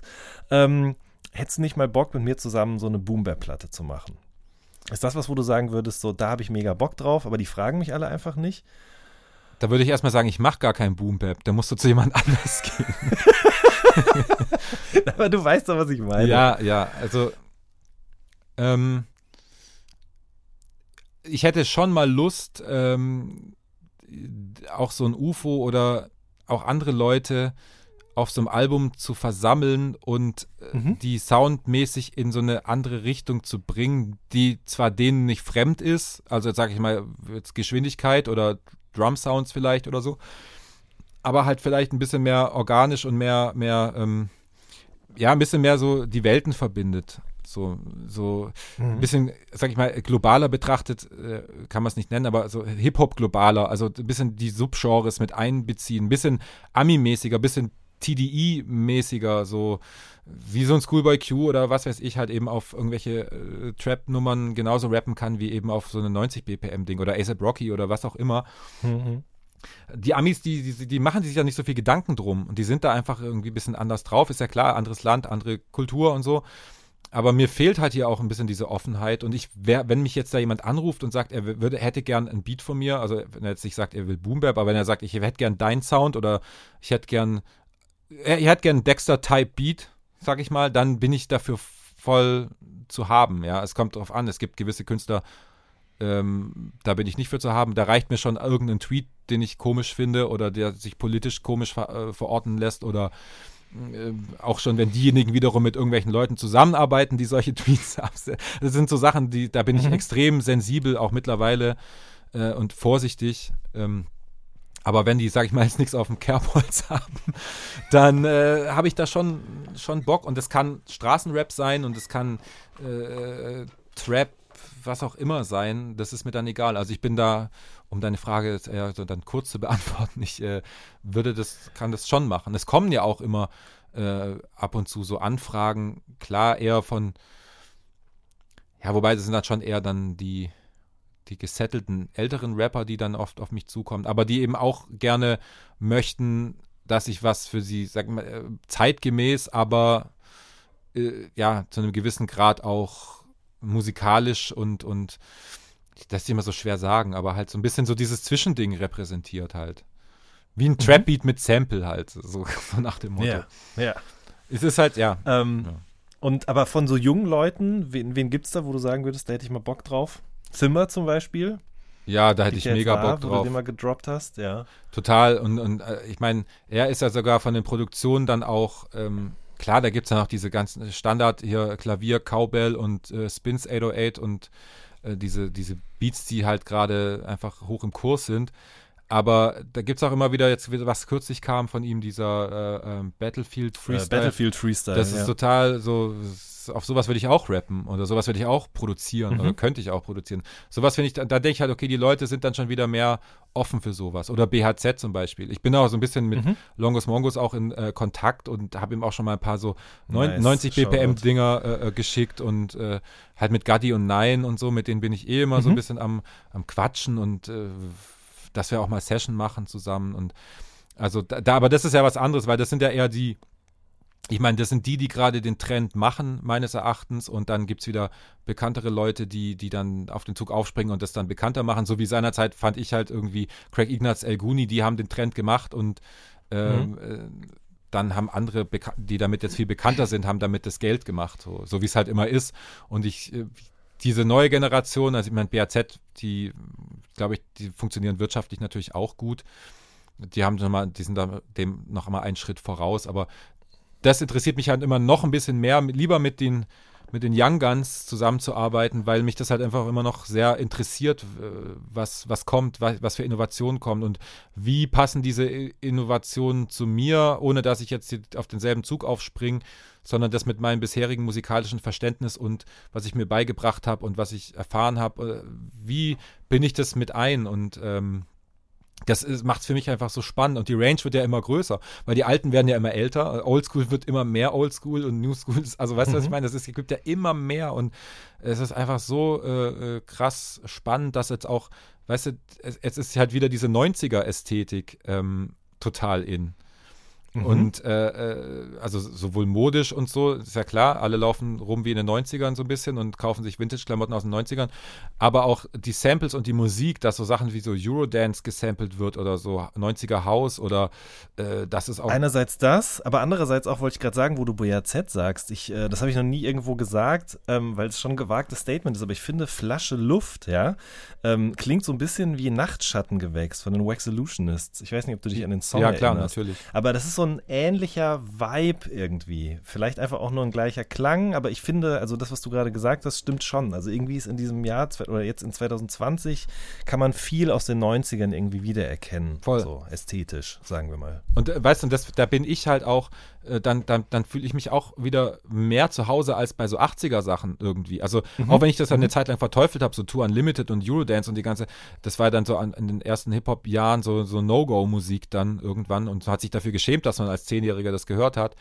Aber es ist halt so irgendwie in die DNA mit rein äh, eingeflochten worden, dass man halt diese ganze Ästhetik und diese, also das wird einem erstmal bewusst, dass das, also dass die 80er ja nicht mein, meine Kindheit, war, Ende 80er vielleicht noch, aber eigentlich war meine Kindheit und meine Jugend waren einfach die 90er und zwar nicht nur Hip-Hop, 90s Hip-Hop, sondern äh, wirklich auch so diese 90s Trash-Sachen und die 90s Mode und so. Deswegen habe ich, glaube ich, auch zu, äh, einfach auch nochmal den Zugang gefunden zu diesen Generation BHZ, Gadi 9 ähm, äh, Sachen, weil das mir, ja, das löst in mir was aus, was, was zu mir auch passt, so, weißt du? Und deswegen Mhm. funktioniert, ich weiß nicht, was danach kommt. Die 2000 habe ich auch noch äh, ähm, gut mitgemacht. Ich glaube, da werde ich auch noch klarkommen, wenn die wiederkommen, so, weißt du? Also, Ja, aber die kommen jetzt ja auch gerade schon wieder bei Ja. dem Shindy oder so zum Beispiel, ne? Dass der irgendwie What's Love samplet, das ist ja auch im Jahr, weiß ich nicht, 2002 oder so rausgekommen, glaube Ja. ich, und findet jetzt sozusagen 17 Jahre später wieder Einzug auf so einem Rap-Song aus diesem Jahr. Genau, ne, aber ich finde, dann, wenn man dann sowas samplet, dann muss man das natürlich dann aber auch gekonnt machen und, und Mhm. nicht einfach irgendwie selber eine stumpfe Dance-Nummer draus machen oder das einfach so wiederverwerten, sondern halt irgendwie innovativ äh, dann samplen und in den zeitgemäßen, äh, was die Drums und so anbelangt, dann Kontext bringen, dann gibt es für mich halt voll den Sinn. Und was du vorhin auch gesagt Mhm. hast mit diesem, dass sich Flasche Luft so wie, wie Nachtschattengewächs äh, anfühlt. Ich hatte jetzt zwar nicht die direkte ähm, äh, äh, wie sagt man, die Assoziation. Assoziation dazu. Aber ähm, es hat mich auch an irgendwas äh, in der Art einfach erinnert oder so ein Gefühl hervorgerufen. Äh, aber mich hat es zumindest nicht äh, gewundert, weil ich meine, BAZ, die haben ja auch viele Boom-Bap-Songs und so. Also die sind ja Mhm. da auch voll zu Hause und, und äh, keine Ahnung. Und, dies, und das sind halt, ich finde, der, jetzt kommt so langsam, so diese Generation ist sehr offen auch. Die, die haben auch, keine Ahnung, Mhm. irgendwelche 80s Oldschool äh, äh, 808-Songs oder wo, wo dann wieder eine ganz andere Ästhetik reinkommt. Oder Qu- Quam I zum Beispiel, der bedient ja Voll. diese beiden ja. Genres so krass mit derselben Energie und du hast nie das Gefühl, das, ist, sind, das sind zwei verschiedene Subgenres von ihm. Das passt alles äh, so gut zusammen und der macht sich keine Gedanken darüber, ob das jetzt so ist oder so. Und das gefällt mir gerade an diesen, nicht an diesen klassischen Trap-Sachen, die jetzt vor vier, fünf Jahren rauskamen, sondern diese, ja, sag ich mal, die etwas schnelleren äh, Beats, die auch, mm, ja, mit den ganzen Flöten-Samples und mit diesen Rückwärts-Sachen und der Spins 808 und so, dieses trockene, ähm, ist ja sehr oldschoolig, äh, oldschool-hip-hoppig auch so, weil die Sounds sehr minimal eingesetzt werden auch. Und es knallt zwar rein und der Moshpit ist gesichert so, aber es ist eine Nuance mehr wieder so Jazz oder mehr ähm, Organik mit drin. So. Und das, Mhm. das ist echt so eine Richtung, die habe ich voll für mich entdeckt und die ließ sich halt auch auf dem aktuellen Album, äh, ließ sich das halt perfekt kombinieren irgendwie mit, also mir lief das einfach rein, weil ich dachte, ey, das ist diese zeitgemäße Sache, gefällt mir voll gut. Und ich muss mich, ich, es ist, es, es ist so, ich muss es mir nur noch nehmen und mit meinem Zeug verbinden und ich habe wieder irgendwie was, was eigenes, für mich zumindest gefühlt eigenes gemacht. Und ja, Mhm. deswegen finde ich es gerade sehr, sehr spannend, ähm, auch äh, im Deutschrap gerade. Ich will jetzt auch wieder diesen, auch wie die Delivery auch mittlerweile ist, wie selbstverständlich so junge Leute, also Gott, ich sag junge Leute, ich darf das nicht sagen, Ich Äh, sag das auch immer. aber halt so, so Leute wie, wie, wie OMG, ich weiß nicht, ob der das was sagt, dieser Döner-Song. Mhm. ja. Das hat mich, ich habe das gehört und dachte, Alter, wie, wie viel Drip kann man haben, ja, also äh, ich meine, der Beat ist so, der, der ist halt äh, geil stumpf und, und hat irgendwie auch so, einen- irgendwie so einen oldschooligen Feel, aber er rappt darüber halt noch die Wortwahl, die er hat. Und der, ich weiß nicht, wie alt er ist, aber den Fotos nach zu urteilen, muss er schon noch sehr jung sein. Glaube ich auch. und ähm, wie jemand in- mit so einer geilen Selbstverständlichkeit mit so Sachen um die Ecke kommt, äh, das, das, das freut mich immer so krass. Also, und ich denke mal, Ja. Mann, ey, warum? Ich will auch, ich will das auch so machen. Und ich, ich weiß, dass ich das nicht so kann und äh, löst diese Sache dann halt eben auf meine Weise, aber sowas inspiriert mich dann halt auch so geil irgendwie, wenn, wenn, wenn jemand so rotzfrech da halt herkommt. Und das hat, Mhm. finde ich gerade wieder sehr interessant, wieder interessanter als noch äh, vor ein paar Jahren. Ja, definitiv. Das ist mir auch so gegangen, dass ich gemerkt habe, okay, die letzten Jahre habe ich mich nicht so viel dafür interessiert oder so intensiv dafür, was junge Leute, da ist es wieder, so machen. Aber ich muss sagen, dieses Jahr habe ich da wirklich echt auch großen Gefallen dran gefunden, mich einfach so durch YouTube zu klicken bei Leuten, die zum Teil auch erst so 2000, 3000 Klicks auf ihre Videos haben. Aber ich finde es einfach interessant, was, wie die damit umgehen, mit dieser musikalischen Geschichte oder mit ihrer eigenen Sozialisation oder der ihrer Eltern, die sie, sich natürlich auch auf sie übertragen hat oder Ja. eben das Verbinden mit Sachen, die aus dem Jetzt kommen. Und ich habe auch, wie du gerade sagst, ne, ich habe auch das Gefühl, die jungen Menschen, oh Gott, sind halt so ähm, offener dafür, fast schon offener als die Älteren in Bezug auf das, was die Jungen machen. Ja, Absolut, äh, das ist, das ist sowieso schon seit ein paar Jahren beobachte ich das. Dass, äh, und wenn sie dann keinen Respekt vor den Älteren haben, dann weil die halt die ganze Zeit nach unten schießen. So. Was heißt nach unten? Nach, Ja. nach, nach jung, nach jünger schießen. Ich komme auch deshalb drauf, weil äh, tatsächlich ich das neulich gesehen habe bei, bei Facebook, äh, die Auseinandersetzung, oder Auseinandersetzung klingt so hart, aber eben quasi die, das Gespräch zwischen dir und Martin Stuber. Oh, ich hatte gehofft, das sieht keiner, weil das mein. Privataccount war. okay. Ja, okay. Aber ja, aber ich fand's gut, ehrlich gesagt, dass du da so ein bisschen quasi in die Bresche gesprungen bist, weil diese Leute werden wahrscheinlich in dieser Diskussion nicht äh, vorhanden sein oder daran teilnehmen, sondern die Leute sind halt alle Martin zur Seite gesprungen und gesagt, ja Mann, das ist echter Hip-Hop. So, ne?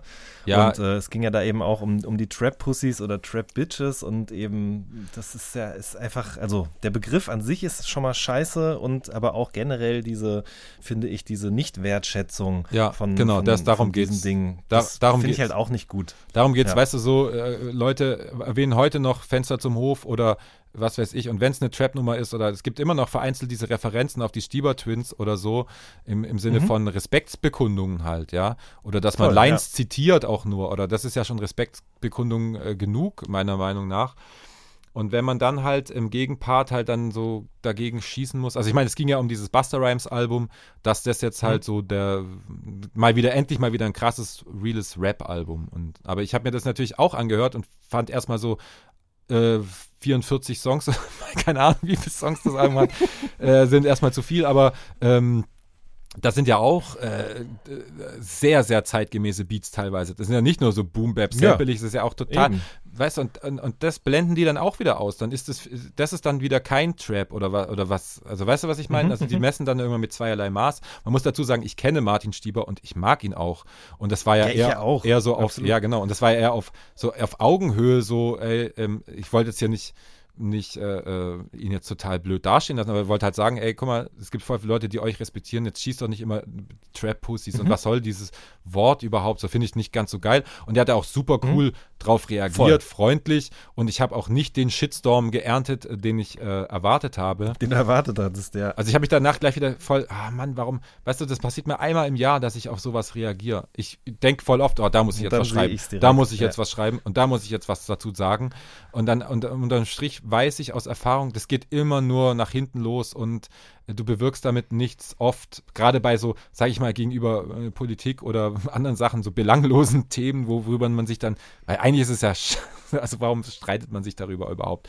Aber ja, man. Ja, äh, aber ich glaube, manchmal ist es nicht schlecht, einfach Leuten irgendwie diesen Impuls auch mitzugeben, weil es gibt ja auch genug andere Beispiele von Leuten, die dann vielleicht sagen, "Hm, ja, das stimmt schon, da habe ich nicht drüber nachgedacht, wie auch immer, also quasi so eine Art von, von Einsicht. Oder es gibt auch Beispiele, keine Ahnung, von, von, von anderen Rappern irgendwie aus der, aus der Oldschool, sage ich jetzt mal, die sich dafür interessieren, was, was junge Leute machen, die nachfolgenden Generationen.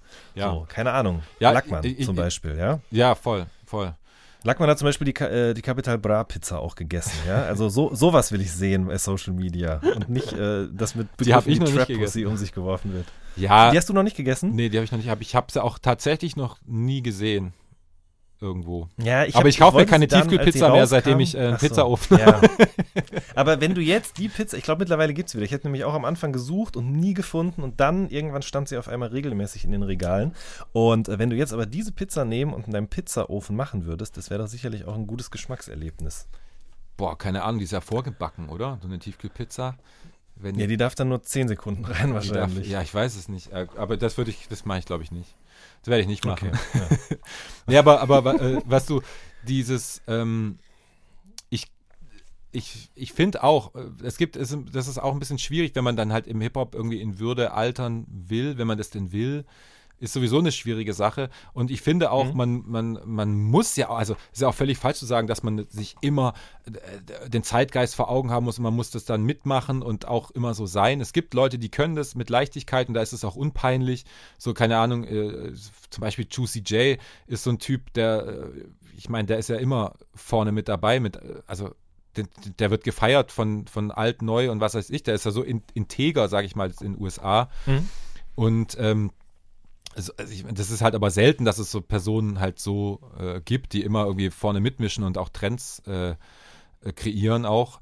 Äh, das, mhm. das ist, ja, das ist eh schwierig. Aber ich wollte damit eigentlich nur sagen, es ist ja auch vollkommen okay, wenn man sagt, ey, ich kann damit nichts anfangen. So rein geschmackstechnisch ist es nicht mehr meins und ich fühle mich einfach voll wohl äh, mit dem Mitte 90er äh, Hip-Hop oder das hat mir, oder ich bin ich bin einfach darauf so hängen geblieben und so. Das ist auch vollkommen legitim und finde ich auch wichtig, wenn es dir nicht gefällt, dann musst du, dann ist ja das Schlimmste, was du machen kannst, äh, zu sagen, krampfhaft zu versuchen, dass dir die Sachen gefallen. Das ist ja, mhm. das ist ja Selbstgeißelung dann irgendwie. Ja. Und ähm, deswegen, das ist vollkommen in Ordnung. Mir geht es nur dann zu weit, wenn eben geschossen wird, wenn irgendwie so, das ist kein echter Rap, das ist kein Hip-Hop mehr und weil es fällt dir ja auf, die, die Frechen, die vor zehn Jahren frech waren, sind jetzt, gibt es viele, die, die, die, schimpfen jetzt und so wird es, jede Generation gibt es halt diese Leute, wie, wie im echten Leben auch halt, irgendwelche Rentner, die in der Bushaltestelle äh, schimpfen, wenn drei Jugendliche laut vorbeilaufen oder so, weißt du? Das ist, das ist halt, mhm. kannst du eins zu eins auf diese Rap-Sachen übertragen und ich weiß nicht, warum das so ein Ding ist, was, woran ich mich so aufhalte und, und mich daran so festnagel, aber irgendwie scheinbar scheint es mich halt irgendwie äh, zu stören. Oder ist es tatsächlich die Angst äh, davor, dass mich irgendwann mal keiner mehr hört oder ich irgendwann ein Hip-Hop-Opa bin? Das versuche versuch ich mich krampfhaft dagegen zu wehren. Nee, aber ich glaube, so viel Selbsteinschätzung habe ich, äh, dass das nicht der Fall ist und ja. Genau. Okay, ja, aber das erklärt auch so ein bisschen dieses, dass du auch jeden Freitag dir das aufs Neue alles wieder irgendwie reinfährst. Ja. Ähm, ja. Äh, wie ist dein Ritual denn da tatsächlich? Ich äh, musste so lachen, als es dann da im, im, Refrain heißt, dass sozusagen dann in den äh, geheimen Modus gewechselt wird, in den Inkognito-Modus, ja. damit das keiner mitbekommt. Da scheiße ich mittlerweile komplett drauf. Aber wie ist das? Also wie kann man sich das vorstellen bei dir? Ein Freitag mit, äh, mit ähm, Modus Mio. Also ich ähm, es ist tatsächlich nicht so rituell, wie, wie, wie es vielleicht in dem Song äh, Freitag äh, beschrieben wird. Aber es ist schon so, dass ich halt, du kriegst da zwangsläufig mit über Twitter oder andere Social Medias, es ist wieder Release-Freitag oder und, und äh, es werden Empfehlungen oder schon Bewertungen gemacht, äh, nach denen du dann auch mal gucken kannst, was interessiert dich überhaupt, was ist überhaupt rausgekommen und so.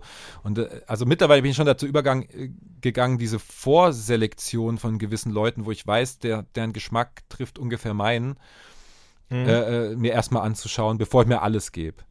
Aber ich muss dazu sagen, Modus Mio ist tatsächlich, das, das gebe ich mir nicht, aber ich gebe mir Deutschrap brandneu mhm. und das ist schon mhm. sehr Modus Mio-mäßig schon. Also es gibt halt. Da gibt schon Überschneidungen, ja. Genau, es gibt sehr viele Überschneidungen und ich finde, die werden noch immer mehr. Also ich finde, es wird immer mehr so in die Richtung, wenngleich auch halt so Leute wie ich äh, oder Döll oder äh, äh was weiß ich da so auch stattfinden können. Und mhm. ähm, deswegen entdecke ich auch in dieser Playlist noch ab und zu Sachen, die ich jetzt nicht kannte und die ich geil finde. Zum Beispiel eben wie dieser OMG mit diesem äh, Döner-Song. Ich mhm. weiß nicht, weil man nicht, wie der Song heißt, aber ähm, ich jetzt bin ich ein bisschen davon abgekommen, aber ähm, also es gibt so ein paar Playlisten, die check ich und äh, vielleicht nicht pünktlich am Freitag, aber auch manchmal am Samstag, einfach nur, weil mich interessiert, was, was äh, dabei rausgekommen ist. In diesem Song beschreibe ich das ja sehr plakativ, dass ich äh, da wirklich jeden Freitag und alles andere vergesse. Und so, so ist es nicht, aber ich, ich merke schon immer an jedem Freitag so, da muss ich, ich muss da äh, äh, irgendwie muss ich mich informieren. Also an, so wie andere Leute so Nachrichten halt alle Nachrichten schauen müssen oder alle Fußballergebnisse mhm. aus allen Ligen anschauen müssen, mäßig so, bin ich halt äh, total drauf, äh, einfach nur zu wissen, was, was passiert gerade.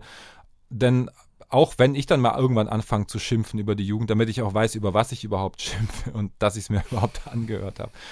Aber es ist halt also so ein bisschen so, so, eine, so eine Krux, weil ganz viel, was da passiert, gefällt mir nicht auch. Also muss ich einfach sagen, mhm. gefällt mir auch viel auch nicht. Und äh, das ist dann schon auch ein bisschen auch, ich quäle mich dann halt auch manchmal. Und ich frage mich manchmal, was mich dann halt dazu verleitet, das zu machen. Weil so äh, Fettoni jetzt zum Beispiel, wenn ich mit ihm darüber spreche, der sagt halt so, ey, das könnte er gar nicht, ja. Er ist äh, natürlich auch interessiert an zeitgemäßen Sachen und äh, aber er könnte sich das, glaube ich, nicht so richtig geben, äh, da so durch, äh, sich da durchzuklicken. Und er löst es in seinem Text ja auch noch ein bisschen anders. Mhm. Aber bei mir geht es schon speziell um diese Streaming- Sachen und ja, ich lasse mir lieber mittlerweile, ich bin immer der, da äh, zu übergegangen, ein bisschen von Leuten, von denen ich weiß, dass die Geschmack haben, äh, mir das äh, ein bisschen, irgendjemand bewertet es immer mit ein paar, mit, mit dem Kopf von Falk Schacht. Ja, dieser Song kriegt fünf äh, Falks und der Song kriegt drei Falks und so, ich weiß nicht, wer das ist. Das ist irgendein äh, Twitter-Account oder so. Wir müssen jetzt, eigentlich müssen wir äh, dafür auf jeden Fall auch Shoutout geben. Was ist aber das Deutsch- ich weiß es auch gerade nicht mehr. Deu- Deutsch-Rap-Archiv oder ist es August Bembel oder ich weiß es nicht. Ah, Ich weiß es auch nicht. Ich bin bei Twitter ja raus seit ein paar Monaten und äh, habe das leider aus den Augen verloren. Stimmt, ich habe dich schon lange nicht mehr gesehen. Wann kommst du wieder nach Hause? Ja. ich weiß es nicht genau. Ich muss ganz ehrlich sagen, ich ähm, habe mir da noch keine Gedanken drüber gemacht, weil Ja, ich ach, einfach merke, ein dass es mir ohne besser geht.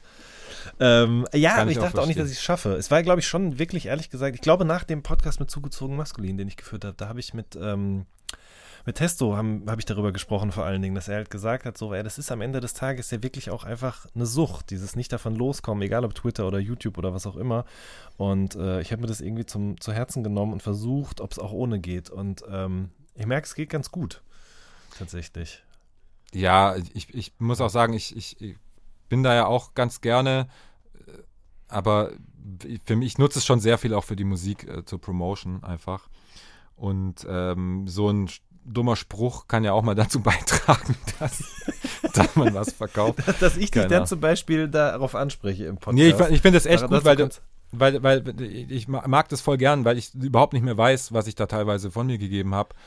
Ähm, mag ich das auch. Ja, dann das sag machst. mir doch mal ganz kurz noch, weil mir das jetzt gerade wieder in den Sinn kommt. Ach so, Hast ja. du wirklich mal über Wein über deinen Mug gekippt und musstest den dann von den Tasten schlürfen oder war das? Ja, das Quatsch. ist, ja, nee, Doch. ne- nein, nein, nein. Also das mache ich dann nicht, weil ich glaube, bei manchen Tweets, da denke ich auch, äh, das glaube ich jetzt nicht, dass dir das jetzt gerade passiert ist oder warum. Ist krass, un un krass uninteressant, dass dir das gerade passiert ist. Warum schreibst du das oder so? Gibt es ja immer so diese verschiedenen Aspekte. Aber ähm, da war ich echt, ja, das ist komplett über die Tastatur gelaufen und, und zwar halt das komplett volle Glas und das war richtig Pain. Ja, das ist mir da passiert. Und das war richtig bescheuert. Aber geht noch, oder? Das musstest du erst alles auseinanderbauen, trocknen? Nee, Geht ja, das überhaupt? es, es, es geht, es geht noch. Also ich glaube, manchmal habe ich das Gefühl, ein paar Kontakte haben irgendein Problem, aber das war davor, glaube ich, auch schon so, deswegen weiß ich nicht so genau, ob ähm, darauf zurückzuführen ist, aber es ist getrocknet. Ich habe den einfach rauslaufen lassen aus der Tastatur und habe dann äh, geputzt und dann ging es ohne Auseinanderschrauben. Es war zum Glück jetzt kein, es war halt so ein MIDI-Keyboard, also kein Mhm. kein teures zum Glück, also kein, ja, was heißt nicht so aber kein, so eine richtige Klaviatur, MIDI-Keyboards sind ja, davon habe ich mittlerweile eins. Da wäre es natürlich eine halbe Katastrophe, wenn es darüber äh, geschüttet worden wäre. Aber bei dem, bei dem ging es noch, ja. Das ist mir passiert, ja. Okay, okay. Und eine andere Sache, die mir jetzt im Zuge von Tastendrücken auch noch in den Sinn kommt, du hast äh, tatsächlich auch Beileidsbekundungen ähm, mitgeteilt über Twitter in Bezug auf Wolfgang Dauner. Kannst du mir vielleicht und auch vielleicht vielen Hörern auch mal erklären, krass, warum okay. das tatsächlich äh, jemand war, bei dem du gesagt hast, das ist schade, dass der nun nicht mehr unter uns weilt? Ja, also ich habe mir schon gedacht, dass es nicht so viele interessiert, weil die meisten äh, den ja nicht kennen, aus meiner Bubble äh, vor allem nicht, glaube ich. Ich wusste, dass du den kennst, äh, oder das habe ich mir schon denken können, oder da gibt es ein paar, die halt, oder Ralf, Ralf Teil oder so, weißt du, die Leute, die sich halt auch für so Sachen interessieren. Aber ähm, genau, der ist äh, gestorben ähm, und ist, das, ja, es war dieses Jahr, genau, ja, ist noch gar nicht so lange her Mhm, Im Januar. im ja. Januar und ähm, ich da ist ja ein, eine Größe aus der Stuttgarter äh, Jazzszene und halt mit Weltruhm natürlich und hatte auch später Krautrock-Gruppen und äh, ähm, hat Solo-Piano-Sachen, Jazz-Sachen mit internationalen Leuten gearbeitet, auch mit John Coltrane unter anderem. Und ich habe ähm, mich dafür eh immer interessiert, weil es auch so aus, aus dem, der hat auf, auf MPS veröffentlicht, das ist diese Musikproduktion Schwarzwald, dieses Jazzlabel aus dem Schwarzwald, was Mhm, äh, sehr legendär ist. Und da hatte mein Vater schon viele Platten eben von diesem Label und da waren auch diverse Wolfgang Downer äh, Platten mit dabei und die habe ich auch schon sehr früh gesampelt, weil eben das die Platten von meinem Vater waren. Von daher habe ich von, schon, schon, schon sehr früh einen Bezug dazu äh, bekommen und habe dann irgendwann später auch die Biografie von ihm gelesen, die extrem interessant ist. Äh, auch wie er mit John Coltrane und mit Konstantin Wecker und äh, wie die zusammen äh, Kokain nehmen und was weiß ich. Also das ist sehr, kann ich empfehlen. Das brennende Klavier heißt diese Biografie. Die ist einfach insgesamt sehr interessant. Äh, und von daher habe ich mich einfach ein bisschen mehr damit beschäftigt, auch halt sein, sein Wirken in, in Stuttgart und so. Und habe dann tatsächlich auch äh, letzten Sommer, war das letzten Sommer? Nee, letzten Sommer kann es gar nicht gewesen sein, weil da war auch schon Corona, aber das äh, im Sommer von einem Jahr habe ich ähm, noch ein Konzert von ihm gesehen in Stuttgart tatsächlich. Ah, Ähm, mit Teilen von, mit dem Drummer von Colosseum, also auch so eine Rockband. mhm. Die waren auch bekannt und, und ähm, oder mit, die waren zusammen, also die waren sich einander bekannt und die Kolosseum war natürlich auch bekannt, aber ähm, da war halt so wie so ein Tributabend eben ähm, und da ist Wolfgang Dauner eben auch solo-pianomäßig mit ein paar Songs äh, hat er da gespielt. Und da hat man schon gemerkt, er hat sich schon oft verspielt und dass er schon sehr alt ist auch. Hat auch aber noch eine lustige schwäbische Ansprache gehalten und so. Und fand ich irgendwie cool, dass ich das war das erste und dann natürlich auch das letzte Mal, dass ich ihn gesehen habe. Ich war da auch mit meinem mit meinen Eltern.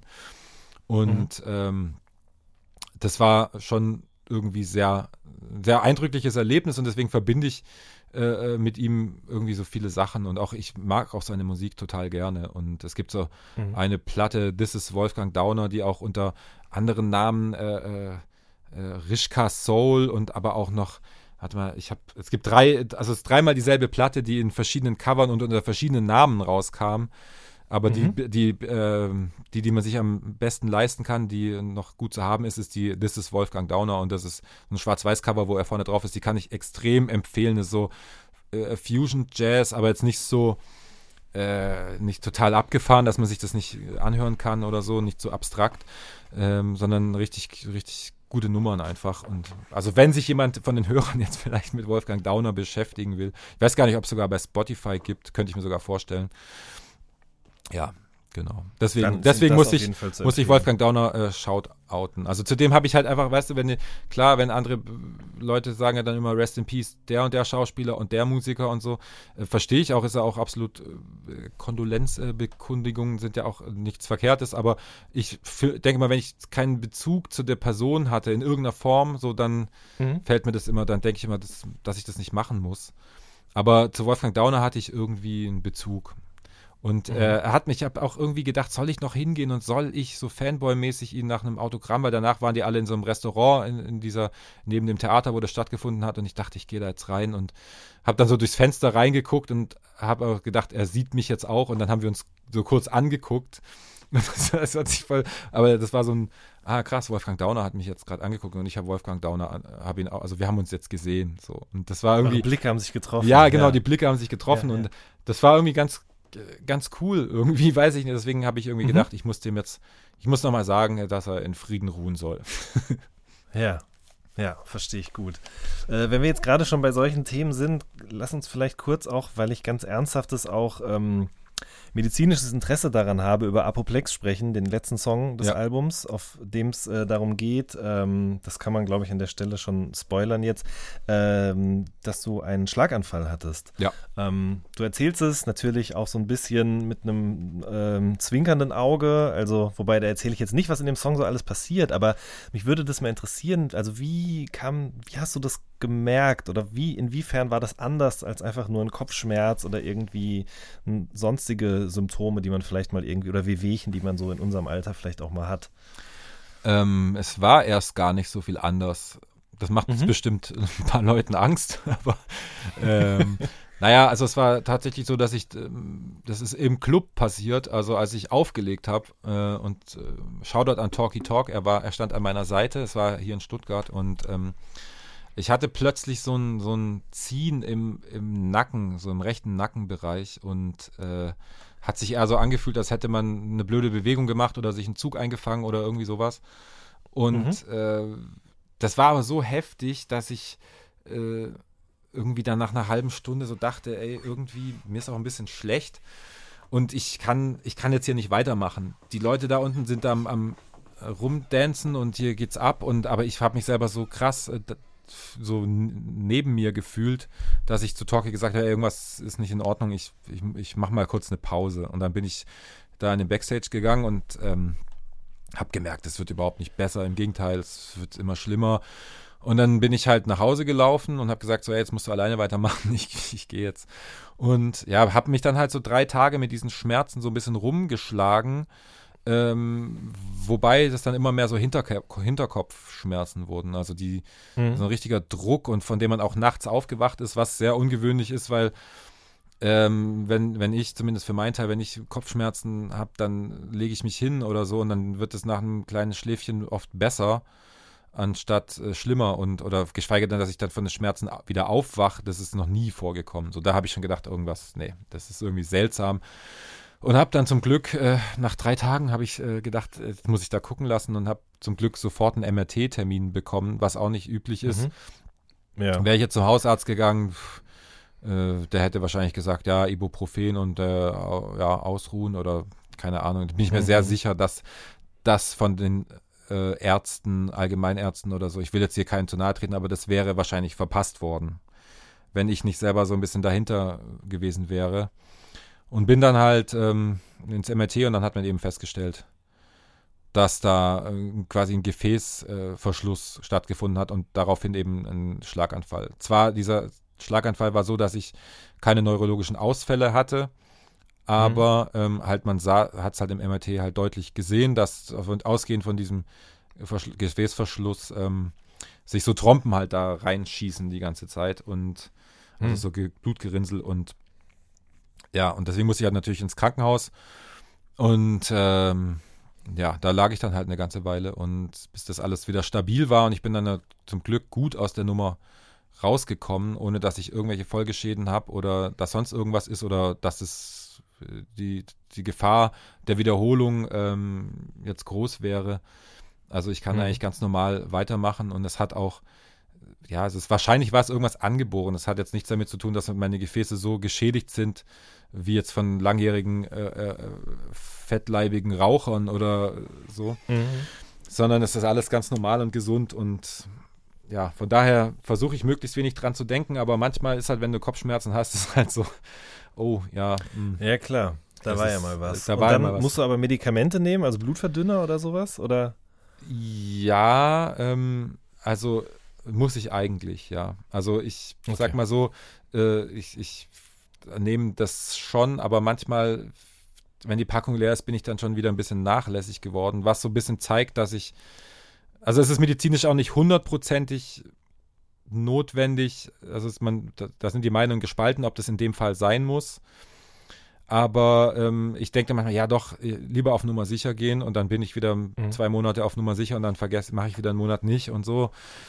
Mhm. Ja, das, ja, ich weiß es, genau. So wie, so wie die, ja. die, die, die, die Meinung darüber ist, so bin ich dann selber auch. okay. Also ich mache alles richtig. Verstehe. Verstehe, sehr gut. So, letzte Frage. Was ist dein Problem mit Captain Peng? Oh, darauf bin ich jetzt gar nicht vorbereitet. ähm, also ich muss erstmal sagen, natürlich habe ich kein persönliches Problem mit Captain Peng oder äh, gar Klar. nicht.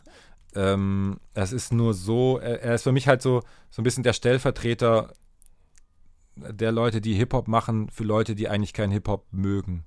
So ein bisschen. Und äh, diese, sag ich mal, vielleicht ist das von ihm auch gar nicht so beabsichtigt oder so, aber ich habe, es ist halt dieser st sehr studentische Approach äh, an, an Rap-Musik und dann finde ich es aber auch musikalisch oft albern und nicht, gefällt es mir einfach nicht. Und ähm, ich weiß nicht, warum er herhalten musste, aber Flair, Flair konnte ich ja nicht dissen.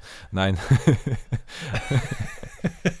Nein, Quatsch. Ich, hab, es ist, ich sehe es auch nicht als Diss. Ich sehe es nur als, als einen Vergleich. Ich sage ja gar nichts Schlimmes. Ich sage ja nur, dass eine Person Captain Peng in seinem Park, im Park hört. Ja. Sonst sage ich ja eigentlich Ja, das gar stimmt nichts. eigentlich. Ja, Nein, aber das stimmt. äh, ich, ich muss auch sagen, auch hier äh, habe ich im Nachhinein gedacht, mein Gott, war, war das jetzt nötig? Es ist jetzt auch nicht so, als würde man äh, voll die Eier brauchen, um Leute zu dissen, die äh, Studentenrap machen. Eier brauchen ist auch wieder, das sagt man eigentlich auch nicht mehr, aber ähm, nee. äh, das tut mir jetzt leid. Aber also du weißt schon, was ich meine als Rapper, wenn man halt äh, äh, Mut. ja, ne? Mut, Kann man einfach auch ja, sagen. Mut, aber ja, klar, man kann einfach Mut sagen, das als, als Synonym, klar. Aber ich aber du weißt, was ich meine, wenn ich es ist ja, ich will jetzt nicht sagen, er ist Es ist leichte Beute. Es findet eh nicht in der Hip-Hop-Szene Ja, statt genau, eigentlich. und es wird- ja. Genau, äh, ich habe es mir damit sehr einfach gemacht. Aber es, äh, ich muss zu meiner Verteidigung auch sagen, es ist halt so, dass meine Texte immer noch so entstehen, dass es so, dass ich ähm, so frei herausschreibe und dann zwar schon nochmal denke, okay, kann man das sagen, kann man das nicht sagen, aber ich mich halt entschieden, ja gut, kommt ja keiner zu Schaden und das passt schon. Aber ich habe, Ja, Ich- du kannst ja auch, also Hacky Sack oder Captain Peng ist für mich dann im Endeffekt das Gleiche an der Stelle. Also das funktioniert beides, um sozusagen eine Abgrenzung zu vollziehen. ja, genau, es ist, genau. Genau, so, so, so wollte ich sagen. Ich weiß nicht, ich rede mich um Kopf und Kragen, aber äh, ich habe, ich will hiermit nochmal sagen, äh, Captain Peng, was du hörst, ich habe kein persönliches Problem mit dir. Okay, gut, dann haben wir das auch geklärt. Dexter, ich danke dir sehr für das Gespräch. Letzte Frage jetzt, also nach der letzten Frage noch, äh, was für ein Wein wird geöffnet in der Release-Nacht um 23.59 Uhr?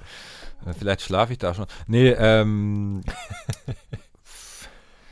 Das weiß ich noch nicht. Aber wahrscheinlich, weil es jahreszeitbedingt gerade wieder eher mehr Rotwein gesippt wird, wird es auf Mhm. jeden Fall ein Rotwein sein. Und ich könnte mir vorstellen, dass es auch einer von meinem guten Freund Moritz Heidle vom Weingut Heidle sein wird.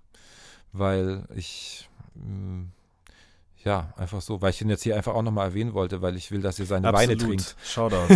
dass ihr seine Weine kauft. Ja, nee, wird wahrscheinlich ein Rotwein sein, aber zurzeit muss ich auch sagen, ich trinke wieder sehr gern auch Bier. Ganz klassisch. ah, Aber ja, Wein, Wein natürlich, aber könnte auch ein Bierchen sein. Mal schauen. ja.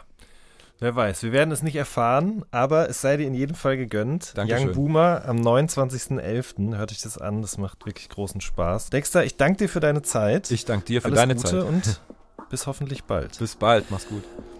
Das war eine neue Folge vom All Good Podcast. Wir hören uns in der nächsten Woche. Macht's gut. Tschüss. Ciao.